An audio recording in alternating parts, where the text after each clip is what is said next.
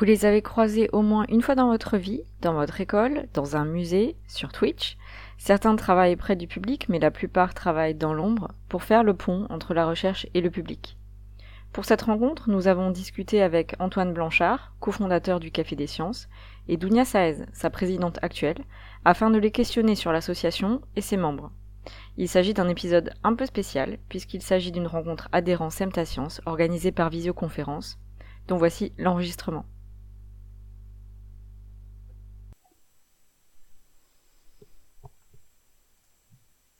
Bon, ben on peut passer à la première partie de la soirée qui sera consacrée justement au Café des Sciences.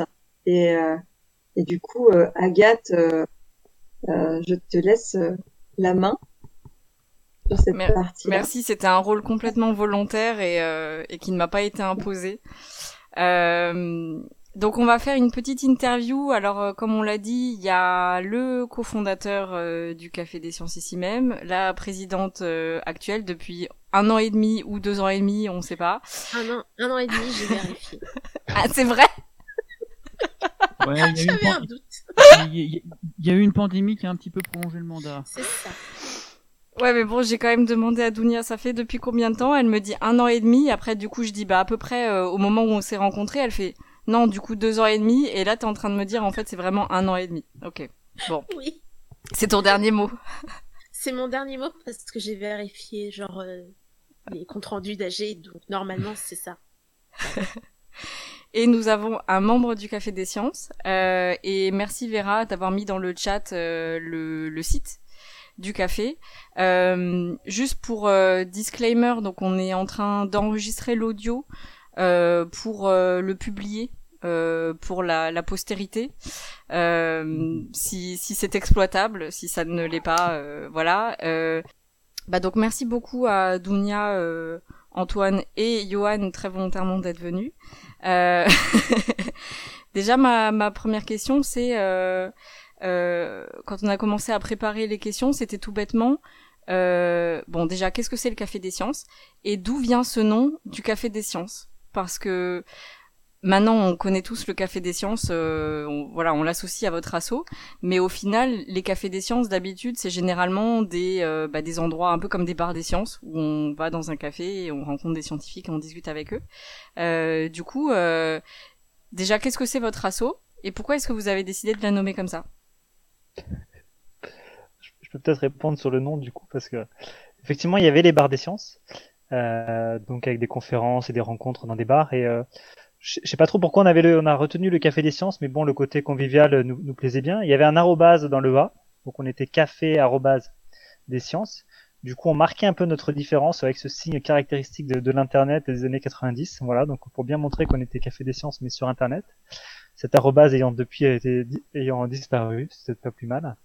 Et, euh, et puis moi après, il y avait une private joke aussi parce que euh, dans les cofondateurs, on était deux à être un peu branchés en philosophie des sciences. Et en philo des sciences, il y a le cercle de Vienne. Et donc, euh, voilà, ça faisait un peu pâtisserie viennoise. Viennoiserie, ça allait bien avec le café. Voilà. Donc ça, c'était la private joke qui nous a conforté dans l'idée du café des sciences. Ça va chercher très loin quand même, euh, la private joke. Je, je pensais pas que ça allait ici en exclu.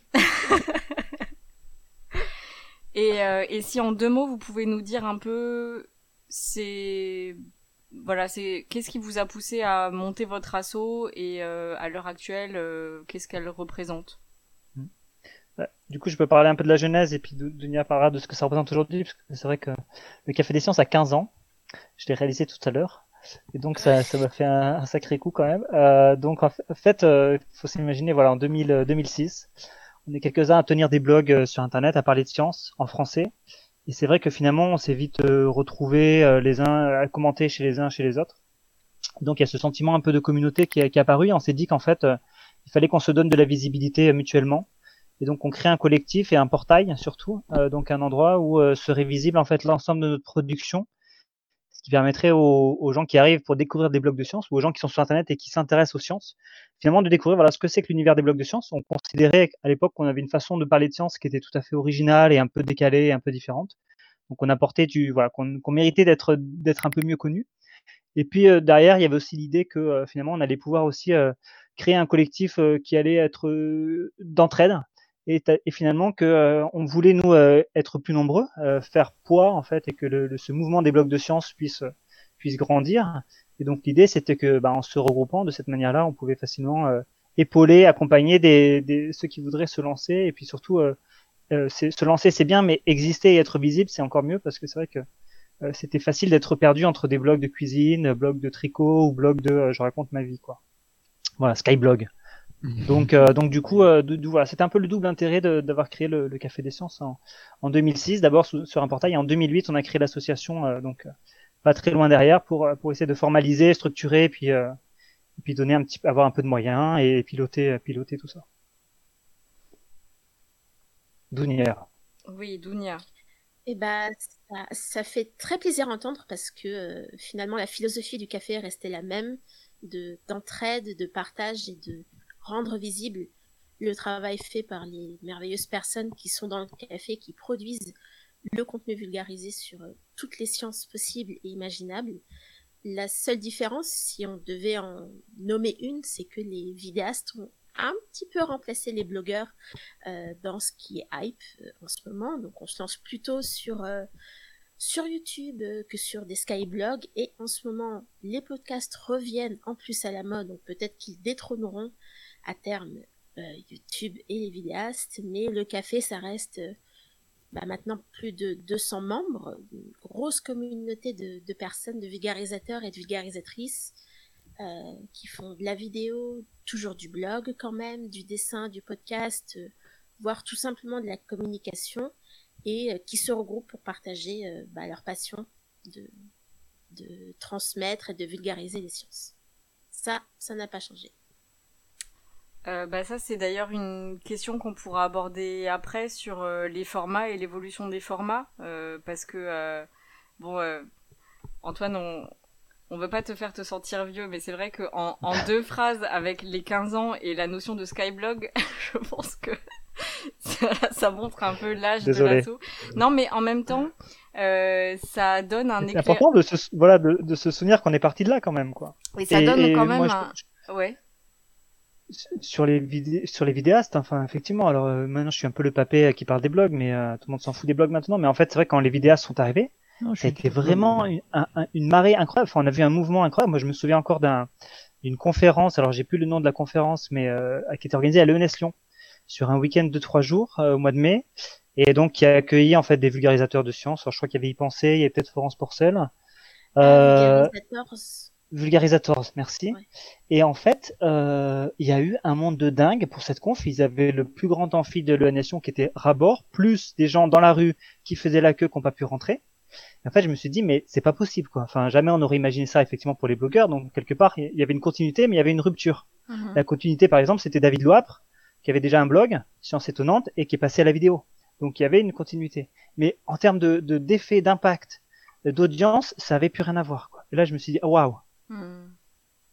Oui et David puis parle souvent de pour euh, avoir une idée un petit peu de ce qui se passe en termes d'impact de, YouTube, qui euh, qui est vraiment monstrueux. C'est le, il avait fait le calcul de temps passé euh, fois le, enfin le, le temps de la vidéo fois le nombre de personnes qui l'ont vu, euh, rapporté à la fréquentation d'un musée ou d'un centre de culture scientifique.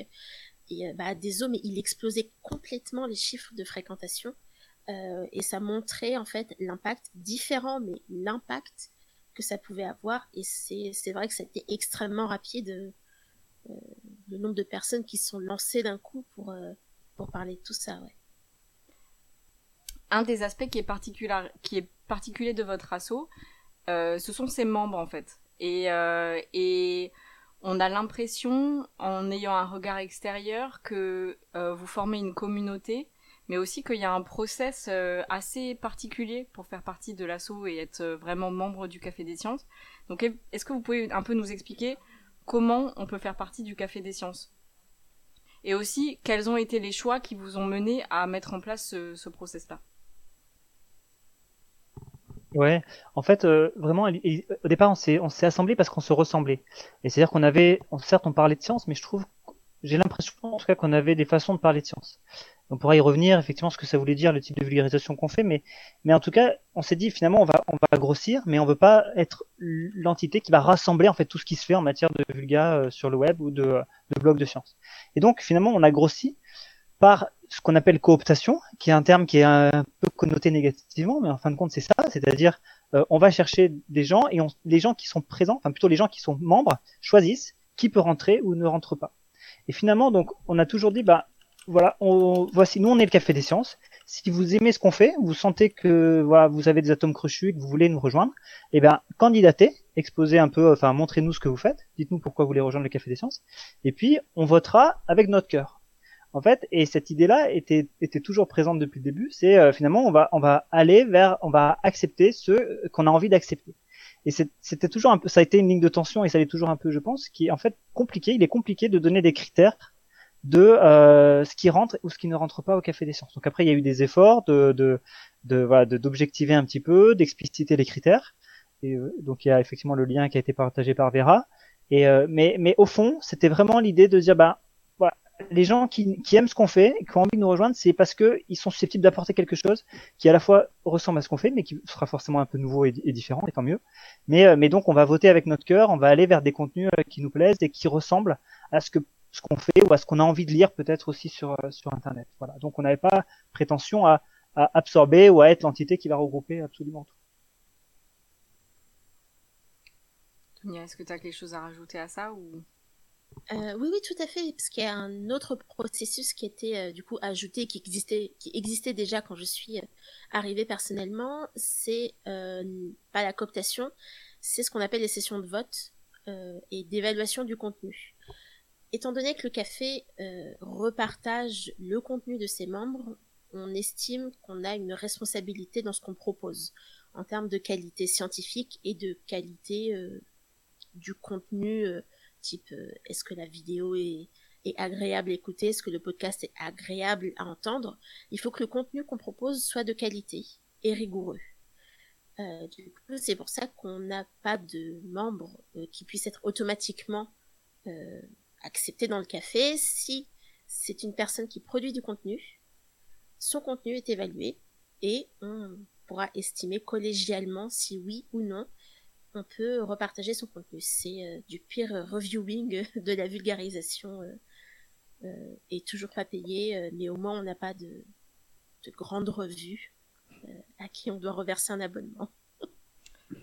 Mais, mais c'est ce que j'appelais la cooptation, c'est-à-dire qu'on accepte des ah, membres. Tu mettais ça dedans. Oui, oui, mais, mais je sais que le terme il n'est pas très joli ou on, a, on, on s'en fait une mauvaise image, mais c'est les membres actuels qui votent pour décider qui peut devenir membre. Voilà. Et, et, par contre, par rapport au contenu, effectivement, on choisit, on, on accepte des membres, et derrière, on valide pas l'ensemble de leur contenu. Donc après, euh, il y a ce qu'on appelle l'agrégation, donc qui fait que les contenus sont rassemblés et republiés sous l'égide du portail Café des Sciences. Et euh, là, on ne va pas vérifier chacun des contenus. Donc c'est une nuance importante. On va vérifier globalement la production d'un, de quelqu'un qui peut du coup intégrer le Café des Sciences et ensuite qui va continuer en fait sa production. Simplement, le collectif autour va être là pour éventuellement signaler des problèmes, ou va être là pour faire des relectures euh, à la demande, ou va être là pour faire des, collaborations aussi à plusieurs. Voilà, donc ça va générer tout un tas de choses, mais euh, chaque contenu n'est pas n'est pas examiné ou validé avant d'être mis en ligne, et c'est une nuance importante. Ok. Mais euh, parce que c'est une réflexion qu'on a eue, donc en fait on, a commencé à à réfléchir à cette soirée avec invitation du Café des Sciences, euh, parce qu'on a relu euh, le, le manifeste des 10 ans euh, de Révolution. Et justement, dans ce manifeste, il y a une notion de peer review, de la médiation, ce qui est complètement innovant. Et bah, on trouvait ça intéressant, en fait, avec, avec votre association. Johan, tu veux tu veux t'exprimer Et après, il y a des questions de Paula que, que je vais poser. Je, je, je t'ai vu, Paula. En, fait, je, vis-à-vis, euh, j'essaie d'enlever lever la main. Bon bref, euh, vis-à-vis de cette histoire de peer review, euh, c'est intéressant. Moi, c'est la principale chose qui m'a qui m'a fait rejoindre le Café des Sciences, en plus de, la visibilité, c'est effectivement le, la possibilité d'avoir une sorte de système de peer review aussi dans la vulgarisation et pas que dans les publications euh, scientifiques professionnelles. Euh, ce qui permet quand même d'améliorer la qualité euh, de, des publications, je trouve. Alors c'est complètement sur la base du volontariat, tant pour ceux qui vont relire que pour ceux qui se, qui se soumettent à une relecture par les pairs.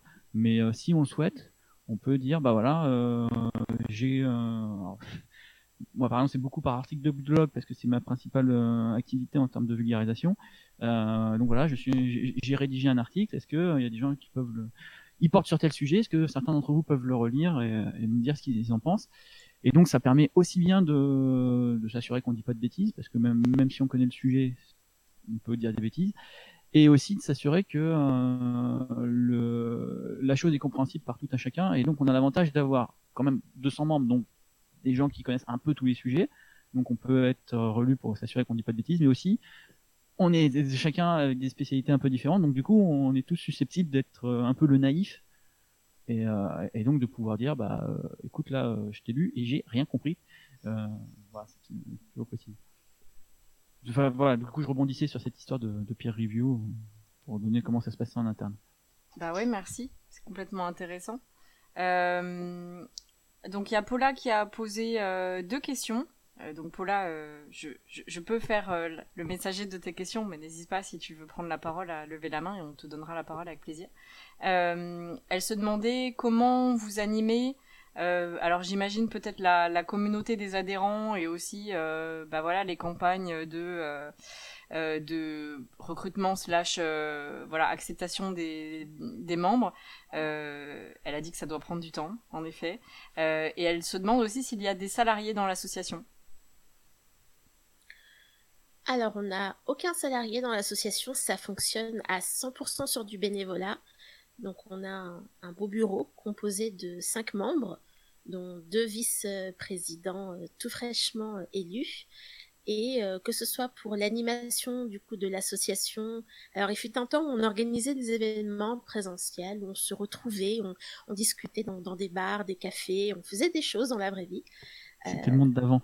C'était le monde d'avant. Euh, organisait, on, participait à des festivals tels que Paris Science euh, par exemple, euh, des événements entre membres. Donc ça, ça fait partie des choses que l'association peut faire. et également sur la, le recrutement entre guillemets des nouveaux membres, mais qui est plus sur le processus de peer reviewing, d'évaluation. Tout se fait bénévolement et on compte beaucoup sur nos membres justement qui sont sur tous les domaines différents des sciences pour euh, nous donner un coup de main, plus qu'un coup de main, euh, et évaluer le contenu et accueillir comme il se doit les nouveaux et, nouvelles membres du café. Et je pense que c'est carrément un avantage là cet aspect euh, communautaire qui effectivement prend le relais alors de ce qu'un salarié ferait. Alors un ça c'est pareil, c'est pas vraiment une question qu'on s'est posée, mais les salariés par exemple, c'est aussi des gens qui vont chercher euh, de l'argent. Euh, est-ce que vous êtes financé pour vos activités et comment est-ce que vous vous faites financer? On est uniquement financé par les cotisations de nos membres et euh, il y a un beau budget cotisation quand même. On a un beau budget, ouais. 200 membres. Ça, ça, fait, ça fait une petite somme. Euh, on n'a pas de rémunération, on a, très peu de frais, euh, ce qui fait que l'argent en plus qu'on a, en gros, ça peut euh, aider tout projet qui serait proposé par un membre du café. Un, projet de vulgarisation, de festival ou de quoi, s'il y a des frais engagés, euh, le café peut mettre la main à la poche pour aider un projet à être réalisé, ou que ce soit sur bah, des festivals, quand il y a des déplacements, pour se retrouver. On n'a pas un gros budget, mais euh, ça suffit à, garder un petit peu un aspect communauté et à faire des petites choses assez sympathiques. Et ça prend du temps. Ça, on est d'accord. Euh, on avait une dernière question sur les membres, à part si dans le chat vous en avez d'autres. Euh, en fait, on s'est baladé sur votre site et on a trouvé une euh, liste euh, de femmes euh, cafetières. et ça nous a lancé dans toute une réflexion et on s'est dit qu'on allait vous poser la question sur en fait bah déjà la la place des femmes parmi vos membres et puis aussi juste qu'est-ce qui vous a poussé à faire une page exprès pour représenter les femmes qui sont dans votre association? D'ailleurs, je pense que si Annalisa est, est encore parmi nous, euh, voilà, Annalisa, je crois qu'elle est partie, mais elle fait partie des, des femmes qui sont représentées sur cette page.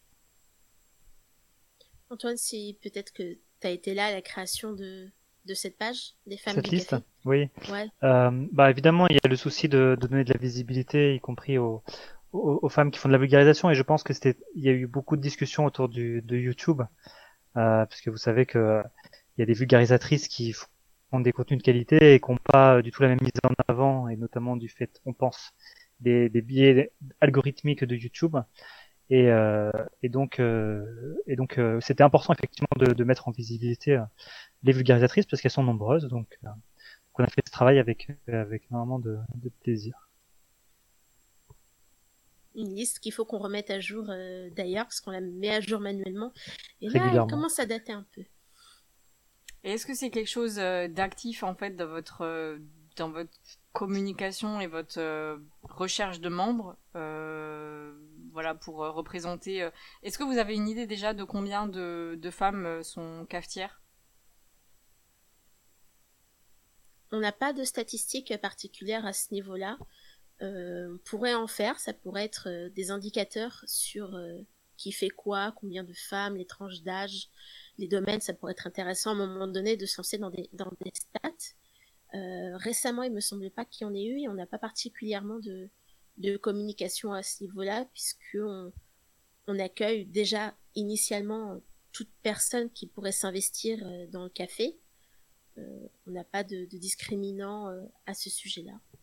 Donc tout le monde est la bienvenue, toutes et tous. D'ailleurs, dans la charte qui a été partagée, il y a un chapitre sur la bienveillance qu'on pourrait appeler aussi un peu l'inclusivité, mais effectivement avec euh, les règles de bonne conduite et notamment tout ce qui pourrait euh, s'apparenter à des formes de discrimination ou sexisme ou des comportements qui sont pas acceptables. Moi, je sais pas si ça répond à la question, mais sans qu'on aille chercher euh, volontairement, on va dire ces publics-là, en tout cas, on essaie de créer l'espace euh, qui font qu'ils vont y venir et s'y sentir bien.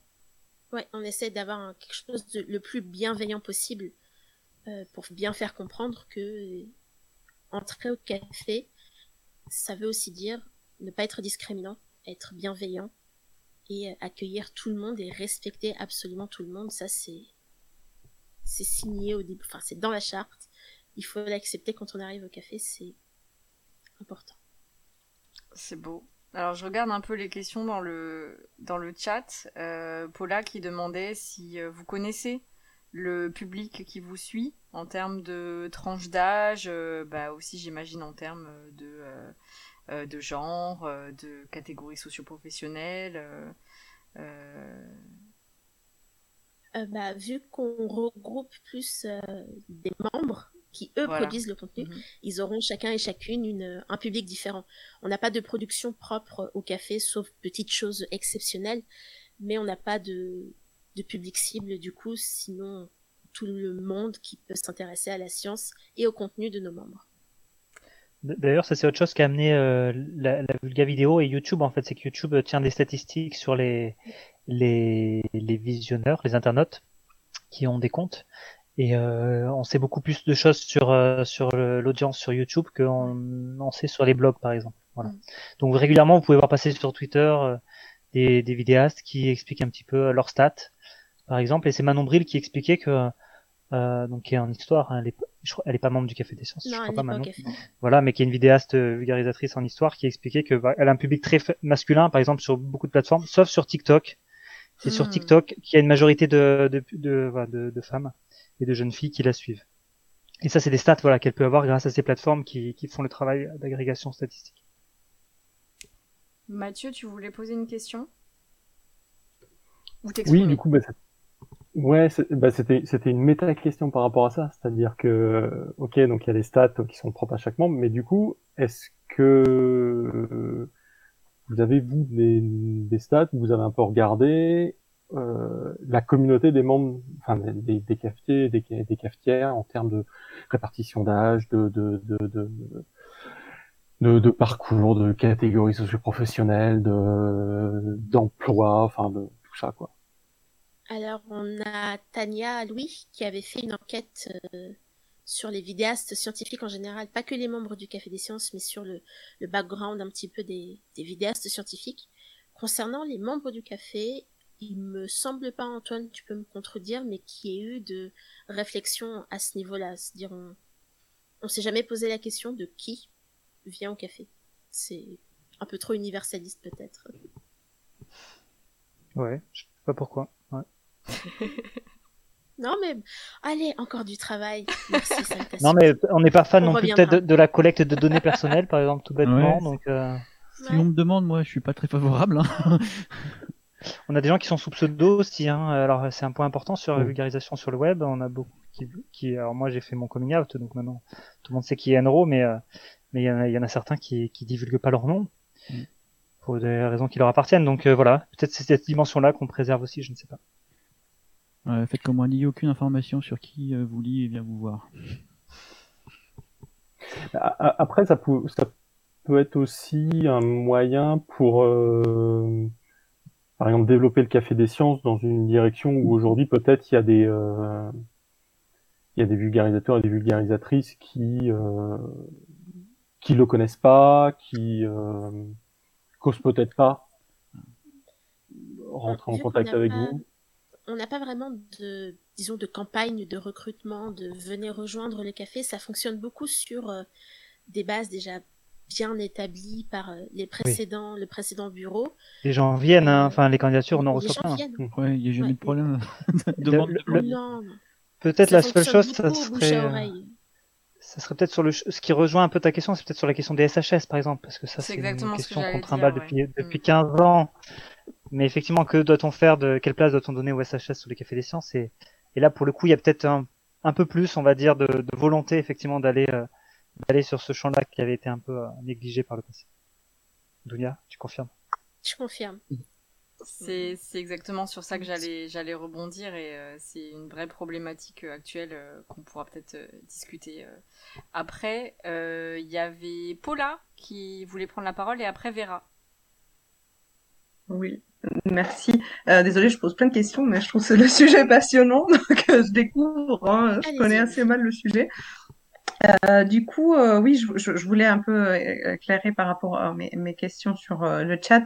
Je, je demandais en fait comment le Café des Sciences est connu, en fait, comment il fait le le, le hum, le pont, le portail vers les autres. euh, Comment, euh, en allant par exemple euh, sur euh, sur un des de vos membres, euh, après on peut retomber sur le Café des Sciences pour en découvrir un autre.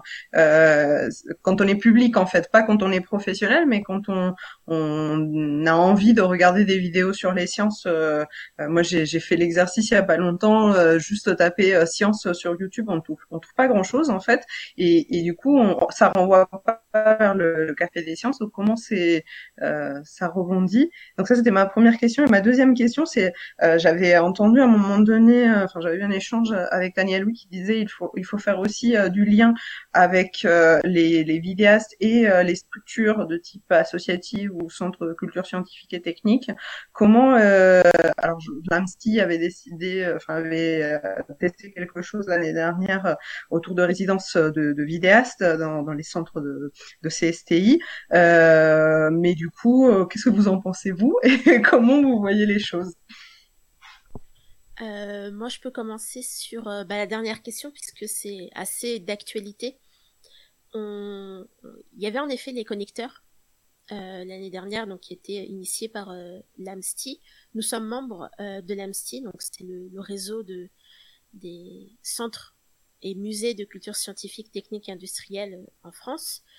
Euh, et on essaie depuis plusieurs années, mais je crois en réalité depuis euh, vraiment quasiment le début du café, tu me contrediras, euh, Antoine, mais de montrer que les vulgarisateurs et les vulgarisatrices sont des personnes tout à fait légitimes pour parler de science dans les structures scientifiques aussi, et qu'ils ont des euh, capacités professionnelles, des choses à faire valoir, et que ce sont des professionnels aussi de leur métier, de la vulgarisation.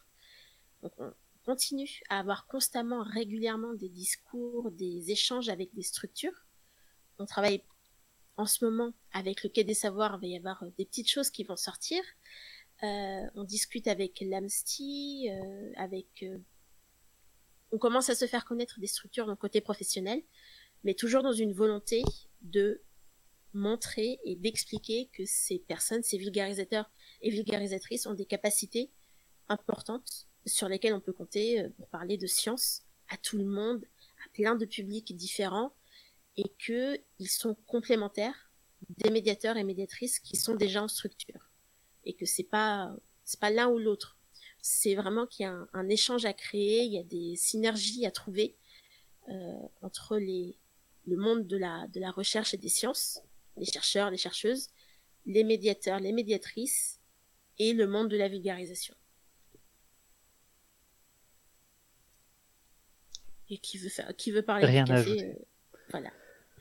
Euh, comment on est connu par contre euh, Il y a eu les événements quand même, il y a des gros événements sur les sur les, les vidéastes, il y a des gros rassemblements.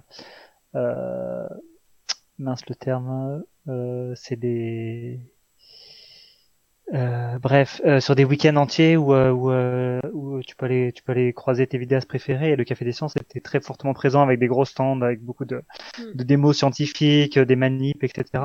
Donc en général, voilà, ça on passe pas inaperçu. Et après dans le dans le domaine, dans le dans le, je pense que dans la dans le public, on va dire des, des producteurs de, de, contenu, puisque finalement c'est eux qui vont toquer, qui viennent toquer à la porte, hein, c'est ceux qui vulgarisent. En effet, je pense qu'au bout d'un moment quand on s'intéresse un petit peu à qui fait quoi euh, sur les sur les les, les, les, vidéastes par exemple, on tombe très vite sur ah lui est membre du café hein, parce que ça apparaît sur la bio Twitter ou ça apparaît sur la bio YouTube. Et à force euh, voilà on se dit tiens encore un membre du café et donc on finit par euh, voilà. Donc je pense que ce qui fait la visibilité du café des sciences finalement c'est son réseau de membres. Et c'est eux qui chacun sont des ambassadeurs de ce qu'est le café. Et à force d'en croiser 5, 10, 15 tu te dis bah mince moi aussi je veux, moi aussi ça m'intéresse pourquoi pas moi oui, c'est vraiment les, nos meilleurs ambassadeurs finalement, ce sont nos membres qui vont faire du bouche à oreille, qui vont parler euh, du café euh, à leurs potes vidéastes, à leurs potes vulgarisateurs et vulgarisatrices.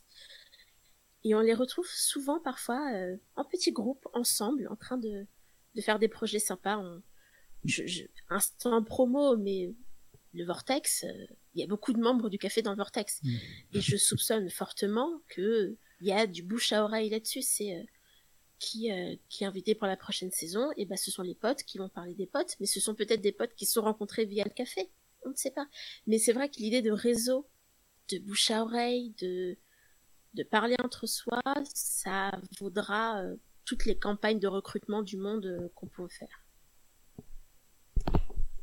Euh, Merci, merci tout le monde pour cet échange. Il euh, y avait Vera qui levait la main depuis un moment, donc j'espère juste que c'est c'est encore une question que tu arrives à placer. non, mais en fait, euh, c'était une question, remarque euh, un peu. Du coup, je reviens un peu en arrière, mais cette question à un moment de l'anonymat de certains blogueurs ou, ou vidéastes versus justement cette espèce de tremplin à porter les projets, à être euh, visible, à avoir la force d'une communauté, euh, à se faire des amis aussi et, autres. Euh, je trouvais que c'était voilà, il y avait il y avait ces deux choses un peu antagonistes. Ça, ça, arrive souvent qu'il y ait des choses comme ça qui se juxtaposent. Mais euh, je me souviens d'une réflexion qu'on avait eue quand on, on, a un peu décortiqué ce que c'était, qu'il y avait. Euh, sur sur le café des sciences et, et, et, le mot qui était ressorti c'était un peu le lobby de la vulgarisation scientifique je le lâche. il y en a qui aiment pas le, le, le, mot euh, cooptation. Moi, il me dérange pas tant que ça. Le lobby non plus. Hein. Euh, tout dépend pour quelle euh, œuvre on le fait. Mais il y avait vraiment ce, ce, ce côté euh, lobbyiste de la vulgarisation et notamment avec ce ce raz-de-marée un peu des vidéastes et des vidéastes, parce que c'est épicène, désolé, j'ai essayé de féminiser un mot épicène, euh, mais, euh, mais qui, est venu euh, renforcer cette impression-là, justement, de se dire cette communauté qui, qui est à la fois un peu fermée, mais très, très présente, qui va... qui, qui va porter en fait la sans, sans, sans mauvais jeu de mots, hein, mais la, la bonne parole dans le sens, euh, euh voilà, voilà, on fait euh, du peer review, euh, on, on, essaye d'adapter une méthode aussi de validation des contenus par les pairs, etc., etc. Enfin, moi, j'ai trouvé qu'il y avait vraiment ce, ce, cette force très, très importante du Café des Sciences. Et ce qui m'amène du coup à la question, justement ce raz-de-marée un peu des vidéastes a peut-être restructuré un peu la, le, le, paysage du Café des Sciences. Est-ce que, est-ce que est-ce que vous voyez d'autres évolutions à venir? Est-ce qu'à un moment, euh, cette, euh, cette phase de l'écrit, euh, peut-être qu'on viendra au livre aussi, cette phase de l'écrit est derrière vous? Ou est-ce que il y a quand même des nouvelles choses qui, qui, qui, sont conservées par, par les membres du, du Café des Sciences Est-ce que vous êtes fait complètement envahir par les vidéastes ou il y a encore de la place pour d'autres choses? Voilà, pour le dire plus simplement. Non, on ne s'est pas fait envahir du tout, du tout. Il y a, y a encore de tout beaucoup de vidéastes, c'est vrai, mais on reçoit systématiquement à chaque euh, à chaque euh, session de vote euh, de tout, des vidéastes, des dessinateurs, dessinatrices et du podcast. Donc ça reste la petite majorité pour le moment, mais on ne s'est pas fait envahir. Et sur la place de l'écrit et du livre, j'ai envie de dire que il y a une quantité croissante de membres du café et même de vulgarisateurs en général qui écrivent et qui sortent des livres. Et c'est tant mieux. C'est euh, les gens se remettent à lire avec un autre format, ça permet d'autres explorations, un autre ton, d'aller peut-être plus loin et de digresser un peu plus dans ce qu'on raconte. Mais moi, j'ai le sentiment qu'il y a depuis quelques années un, une espèce de d'explosion des contenus des livres extrêmement plaisante parce que ça ça redonne une forme encore de légitimité supplémentaire à ces personnes qui font de la vulgarisation, mais qui ne sont pas que ça, qui sont aussi euh, enseignants-chercheurs euh, ou tout autre métier, et euh, qui sortent un livre de vulgarisation. Voilà, dans les librairies et tout. Et je trouve ça ultra légitime, et ça appuie encore un petit peu plus cet objectif, je pense peut-être, si on devait en avoir un, de professionnaliser un petit peu ce métier parce que ce sont des personnes extrêmement compétentes et intéressantes et légitimes dans ce qu'elles font. Johan, vu que toi-même tu disais que tu produisais surtout de l'écrit, je vois que tu lèves la main. Est-ce que tu veux réagir par rapport à ça? Bah, bah oui, du coup, euh, c'est ce que je me suis dit. Euh, sachant que moi de base, euh, avant d'intégrer Café des Sciences, je privilégiais l'écrit, mais je faisais quand même un petit peu euh, de vidéos par-ci par-là, et, ou, ou d'autres formats d'ailleurs, euh, et ça reste la, la même idée. Euh, donc déjà, non, il y a encore plein de membres du Café des Sciences qui font qui font de l'écrit, euh, mais en fait, il se trouve qu'effectivement, en, ce moment, on voit dans les dans les séances de vote pas mal de candidatures orientées audiovisuelles euh, il y, a, y a une forme d'entraînement, hein, je pense. Euh, effectivement, il y a une sorte de mode en ce moment, et, et c'est pas plus mal d'ailleurs, euh, aux vidéastes vulgarisateurs. Euh, donc on, on, on, en voit pas mal dans les séances de vote. Bon, et puis aussi c'est ceux qui euh, parce que dans, dans, dans l'entraide au sein du Café des Sciences, il y a le, les questions techniques. Et en général, on a beaucoup moins de questions techniques quand il s'agit de publier un article de, de blog que lorsqu'il s'agit de publier une vidéo, étonnamment. euh, et donc ça aussi, ça donne euh, une impression de, de, plus grande abondance. Mais... Euh, euh, mais enfin, euh, j'ai quand même l'impression que l'audiovisuel donne un effet euh, de, euh, de mise en avant parce que bah, on voit la personne alors que euh, l'écrit il faut aller le chercher qui donne donc un, une vision un petit peu artificielle de ce qui est le plus vu. Moi je sais par exemple que quand je cherche de la documentation technique, de plus en plus, on met, on, met, en avant des recherches en vidéo. Mais moi, si c'est technique, j'ai horreur de la vidéo parce que je veux pouvoir naviguer dedans. Et la vidéo, c'est pas bien du tout pour ça. Euh, et donc je suis, j'ai l'impression aussi que, euh, alors j'ai pas fait euh, une étude complète, il faudrait, mais euh, j'ai l'impression qu'il y a quand même une, un effet de miroir déformant parce que la vidéo a un côté, enfin on voit la personne et donc elle donne un côté plus mise en lumière et donne une impression de, plus grande importance. Et sinon, il semble qu'il y a une autre mode en ce moment chez les vidéastes, c'est de publier des bouquins. Donc euh, en fait, même les vidéastes se mettent à l'écrit finalement. euh, voilà, c'était mes remarques là-dessus. Alors ça fait une transition parfaite avec ma dernière question et après il faudra qu'on aborde la deuxième partie de la soirée. Alors évidemment euh, les voilà les les représentants et membres du café vous êtes parfaitement euh, invités à, prendre part à cette discussion. Euh, je Dounia, tu poses depuis tout à l'heure avec le livre du café. Euh, on y a, on en a parlé hier parce que c'est vrai que beaucoup de vidéastes euh, se mettent à écrire des livres. Tu l'as toi-même dit que qu'il y a beaucoup de livres de vulgarisation qui sortent. Euh, notre question, nous, c'était euh, donc la science à contre-pied. Euh, Qu'est-ce qui vous a poussé à publier un livre? Est-ce que c'est la maison d'édition qui est venue nous chercher, qui est venue vous chercher, euh, voilà, en tant que café des sciences pour dire, euh, hey, si vous publiez un bouquin, ou est-ce que c'est vous qui les avez démarchés? Et puis aussi, euh, vu que le livre c'est c'est pas mal tendance, est-ce que vous vous prévoyez d'en sortir un, un second? Alors, je vais laisser Antoine répondre parce que moi, je n'étais pas au café quand le livre est paru et j'ai ça. acheté ça alors que je n'étais pas au café. Regardez, la fan. L'amour. Et, et en fait, j'ai un trou de mémoire, mais euh, mais je crois que c'est il y a, il y a vraiment eu un alignement de planètes en fait euh, euh, avec l'opportunité. Je crois que c'est un membre du café qui est, qui est devenu euh, euh, c'était Laurent, je crois, qui est devenu éditeur dans cette chez cette enfin directeur de collection chez euh, chez Belin. Et euh, c'est ça l'origine, qui était membre du café, donc qui était un journaliste à l'origine, reconverti dans l'édition, directeur de collection chez Belin, et qui euh, et qui a réussi à vendre en interne en fait le projet d'un livre collectif. Un livre collectif, c'est un projet que les éditeurs détestent apparemment, puisqu'en fait il n'y a pas de nom sur la couverture et donc ça se vend pas. Et donc euh, il a réussi à les convaincre et euh, donc merci Laurent.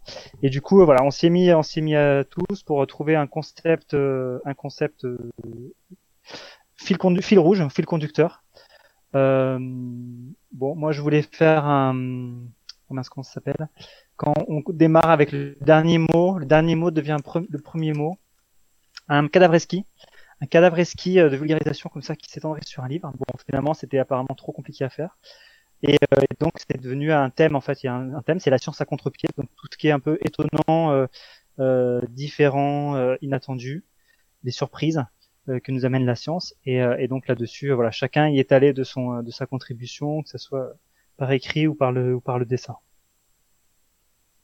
Et Enfin, donc, quand je dis euh, chacun, c'est les volontaires, parce que tous les membres n'ont pas participé, c'était voilà, c'était libre hein, de, de participer ou pas au bouquin, et en vidéo également, parce qu'il y a des QR codes qui permettent de retrouver les, les, les vidéos. Et Johan qui passe une, une annonce, euh, il cherche un éditeur. Et bah, si vous avez des copains éditeurs.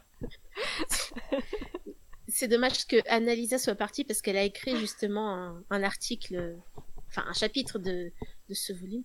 J'avais même sa dédicace. Et euh, bah, j'ai j'ai menti parce que je disais que c'était la dernière question, mais en fait ça fait une bonne transition, je trouve, sur la, la figure du médiateur.